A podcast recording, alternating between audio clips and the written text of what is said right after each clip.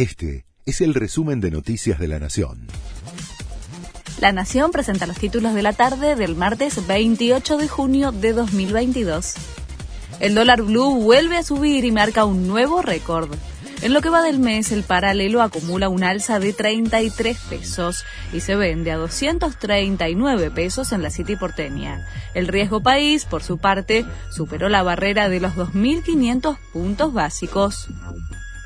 La Corte Suprema falló en contra de Natalia de Negri en su pedido de derecho al olvido por unanimidad revocó una sentencia de Cámara que había hecho lugar a un planteo contra Google para que no aparecieran viejas publicaciones mediáticas del caso Coppola cuando se la buscara por su nombre. Los jueces entendieron que eliminar dichos contenidos afectaría a la libertad de expresión y privaría a la sociedad de tener acceso a esa información.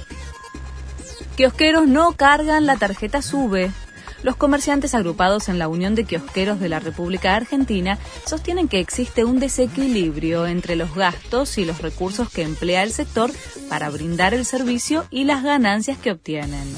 La medida es por 72 horas y dura hasta el jueves. Lola Palusa Argentina anuncia su octava edición.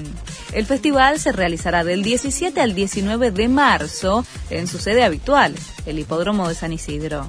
Los primeros tickets que cada año pone a la venta la organización estarán disponibles a partir del 5 de julio a las 10 de la mañana.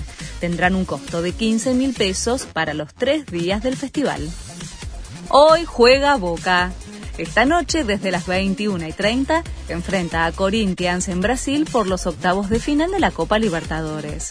Esta serie se define el martes próximo en la Bombonera. El ganador se enfrentará en los cuartos de final al vencedor que resulte entre Flamengo y Deportes Tolima. Este fue el resumen de Noticias de la Nación.